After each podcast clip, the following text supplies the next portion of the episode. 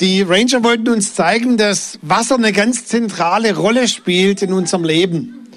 Und für uns als Menschen ist Wasser von einer ganz, ganz großen Bedeutung. Man könnte sogar sagen, dass wir Menschen ein Wasserwesen sind. Ein Neugeborenes besteht zu beinahe 80 Prozent aus Wasser. Und als ich auf der äh, Intensivstation und Neugeborenenstation im Krankenhaus Zivildienst gemacht habe, soll ich ein bisschen zurück? So besser? Als ich Zivildienst gemacht habe auf der Neugeborenenstation, da habe ich gefragt, ähm, dann als mir die Schwestern sagten, du läufst einfach durch die Station und schaust, welcher Säugling Durst hat. Und ich so als 19-Jähriger habe gesagt, ja, woran sehe ich denn, dass ein Neugeborenes Durst hat? Und dann haben die Schwestern geschmunzelt und haben gesagt, das siehst du, ja. Und da gab es so die verschiedensten Äußerungen. Da lagen so kleine Babys frisch geboren drin, die haben einfach so das Gesicht verzogen. Andere haben so leise vor sich hingewimmert. Andere haben so ganz langsam den Kopf zur Seite, so ein Reflex. Und ich wusste sehr schnell nach einer Stunde, welcher Säugling Durst hat. Und Leute, die können ja trinken ohne Ende. Du denkst, die trinken eigentlich rund um die Uhr, ja, weil die zu 80 Prozent aus Wasser bestehen alle, habe ich gelesen, alle Personen, die schon über 80 sind, die bestehen nur noch zu 50 Prozent aus Wasser. Wenn ich so meinen Vater anschaue, das ist klar, der trinkt auch so wenig, der wird wahrscheinlich nur noch aus 40 Prozent Wasser bestehen. Unser Blut besteht aus über 50 Prozent aus Wasser. Also wir sind ein absolutes Wasserwesen. Und wenn wir nur 0,5, also keine Angst, wird nicht zu mathematisch für alle, die die gerade Abi hinter sich haben. Aber wenn wir nur 0,5 Prozent Flüssigkeitsverlust haben durch Verdunstung, durch Schwitzen, dann ist ein Reflex da an Durst. Das ist doch krass. Also bei manchen Männern, die ich mir so anschaue, ist das früher, wenn ihr ein Bier seht, Durst. Aber normalerweise nach 0,5 Prozent Flüssigkeitsverlust haben wir schon Durst. Nach zwei Prozent Flüssigkeitsverlust haben wir eine verminderte Leistungsfähigkeit. Deshalb viel trinken. Bei fünf Prozent Flüssigkeitsverlust Anstieg der Temperatur. Was ich nicht wusste, bei zehn Prozent bereits Kreislaufversagen, bei 20 Prozent ist die Schwelle zum Tod. 20 Prozent Flüssigkeitsverlust. Also wer gerade schon etwas über zehn Prozent hat, ich empfehle euch das Wasser. Es wird auch klarer hey super, jetzt sieht es ganz anders aus. Die ganz Mutigen dürfen nachher dort trinken. Ja, Durst ist deshalb ein ganz wichtiger Reflex des Körpers, dass wir eben Flüssigkeitsverlust sehr frühzeitig ausgleichen. Und ich habe eine Bibelstelle gefunden, die zum einen von einem Fest spricht, von einem Fest, das noch gewaltiger war wie unser Fest heute Morgen und auch von Durst. Und zwar von dem Laubhüttenfest. Dort heißt es am letzten Tag der der wichtigste war der ganzen Festwoche, da trat Jesus auf bei diesem Fest und er rief, wer durstig ist, soll zu mir kommen und soll trinken. Ich habe schon gesagt, es war das wichtigste Fest überhaupt, das Laubhüttenfest, was eine Erinnerung war an die Wüstenzeit, als sie durch die Wüste gelaufen sind, gewandert sind, das Volk Israel. Und im Gegensatz zur Wüste war das Laubhüttenfest ein Fest des Überflusses. Es war im Herbst, wenn es die Ernte gab. Es gab also Essen ohne Ende.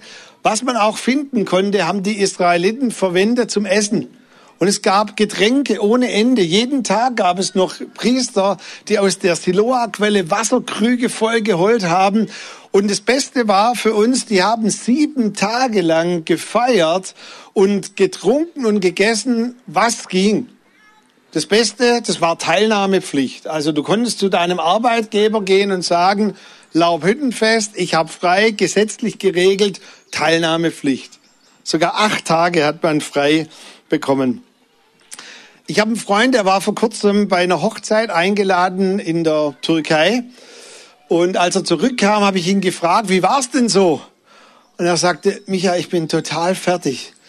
Die haben gefeiert und ich sage, ja, ich feiere auch öfters auf Hochzeiten, aber ich bin nicht so fertig wie du. Also der hat richtig mitgenommen ausgesehen. Und er sagte, du machst dir kein Bild. Die haben drei Tage am Stück gefeiert. Und gegessen. Und wenn du nicht mehr kannst, dann kommen die ganzen Verwandten und sagen, du musst essen. Ich habe das gekocht, ich habe das gemacht. Und so auch beim Alkohol war es dann, dass sie getrunken haben und äh, er war ganz mitgenommen. Nun hier in der Bibel nach sieben Tagen feiern und nach sieben Tagen, wo sie wirklich im Überfluss genossen haben, steht jetzt Jesus auf. Habt ihr das Bild vor euch? Also Petrus und Johannes sitzen so an der Biertischgarnitur und Johannes sagt zu Petrus, du, ich kann nicht mehr. Johannes nippt an seinem Bier und sagt, irgendwann ist genug. Und dann steht Jesus auf und es heißt nicht nur er rief, sondern wörtlich heißt es, er schrie und sagte, hey Leute, wer jetzt Durst hat, der soll zu mir kommen. Der Moment, wo alle Jünger sagten, wie peinlich ist das denn? Jesus, hallo, wir haben jetzt sieben Tage gebechert, gefeiert, wir können nicht mehr, wir haben uns, uns schon unsere Magenschutzmittel bereitgelegt, unsere Talzit-Tabletten, wo wir nachher wieder das Sodbrennen ausgleichen und du schreist, wer hat Durst? Niemand hat Durst. Also entweder ist es total peinlich, was Jesus hier sagt, oder er meinte was von tieferer Bedeutung. An anderer Stelle, als Jesus auch wieder an einer Wasserstelle zu dieser Frau im Jakobsbrunnen spricht, da spricht er zu ihr und sagt, möchtest du lebendiges Wasser? Wisst ihr, was lebendiges Wasser ist? Als ich noch ganz jung Pastor war hier bei Treffpunkt Leben, war der erste Gastredner aus Amerika. Und was ich nicht wusste, die Amerikaner trinken ja immer Tapwater, also für euch Schwaben Hernewasser, also Leitungswasser. Und der hat während der Predigt um Wasser gebeten. Jetzt habe ich dem so einen richtig deutschen Sprudel, nicht Medium, sondern voll gesprudelt gebracht. Der nimmt es und trinkt es.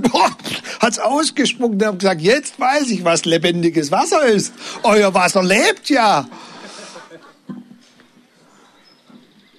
Jesus sagte, lebendiges Wasser, in sich Leben tragendes Wasser er sagt zu dieser Frau an diesem Wasserschöpfungsstelle, an diesem Brunnen, wer von diesem Wasser hier trinkt, der wird wieder Durst haben. Wer aber von dem Wasser nimmt, das ich ihm gebe, der wird nicht mehr Durst haben. Der wird zufrieden sein und gestillt sein bis in Ewigkeit. Es wird so in ihm selber zu einer Quelle, die anfängt zu fließen. Was bedeutet das jetzt, Jesus?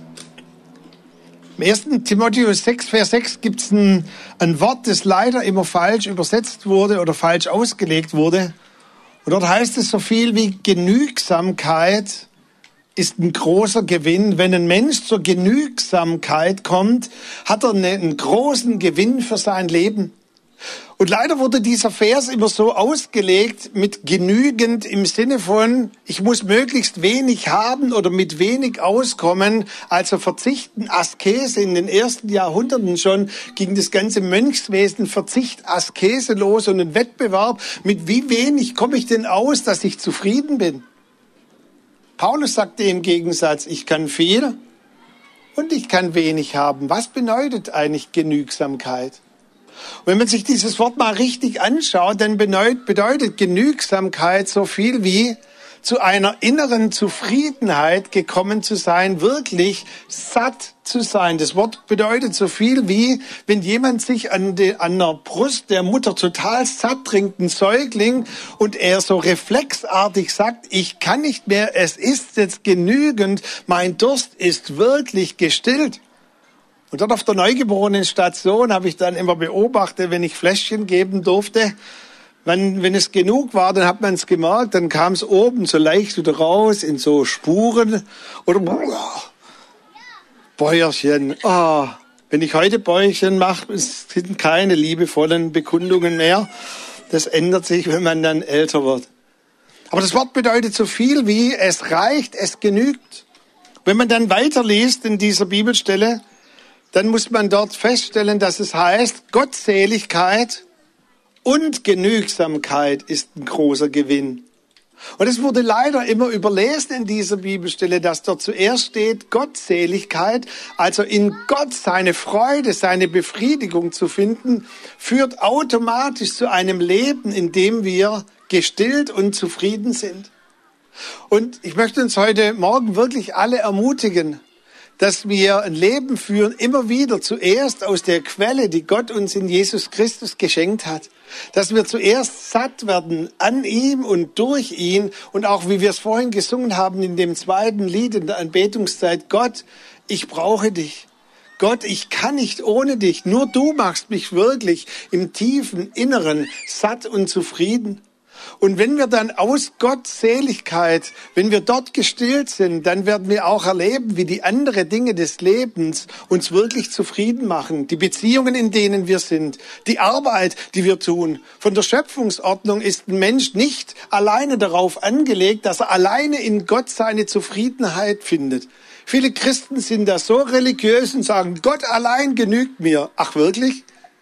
Von der Schöpfung sind wir gar nicht darauf angelegt, dass Gott alleine uns genügt, sondern zuerst Gott, zuerst die Gottseligkeit und dann Leben in Beziehungen, in Freundschaften. Wir sind darauf angelegt, dass wir uns einander berühren, dass wir uns einander spüren, dass wir soziale Kontakte haben. Jemand, der keine sozialen Kontakte hat, kann nicht überleben.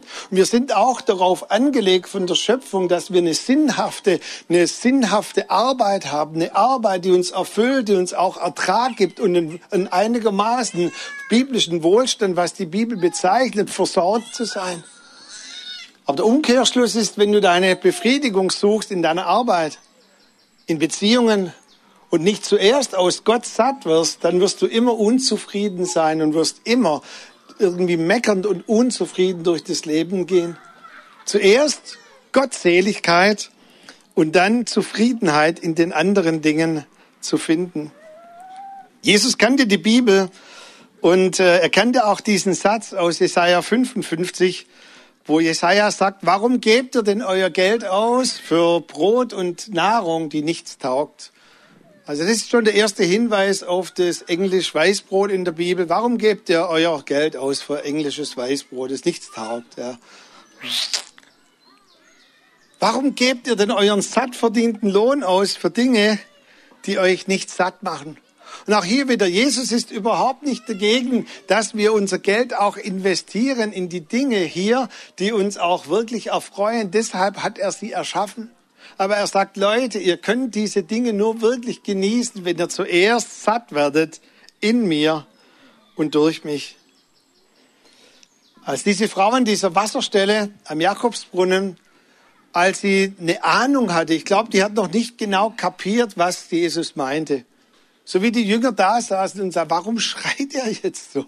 Jesus, wir sind voll bis oben hin und du sagst, wer Durst hat.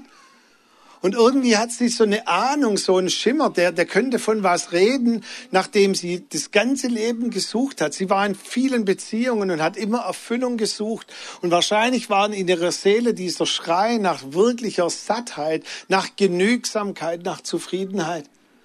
Und dann heißt es, dass sie sehr zögerlich war und sehr vorsichtig sagte sie, Meister, gib mir von diesem Wasser. Ich hätte gerne dieses Wasser. Wo gibt's dieses Wasser?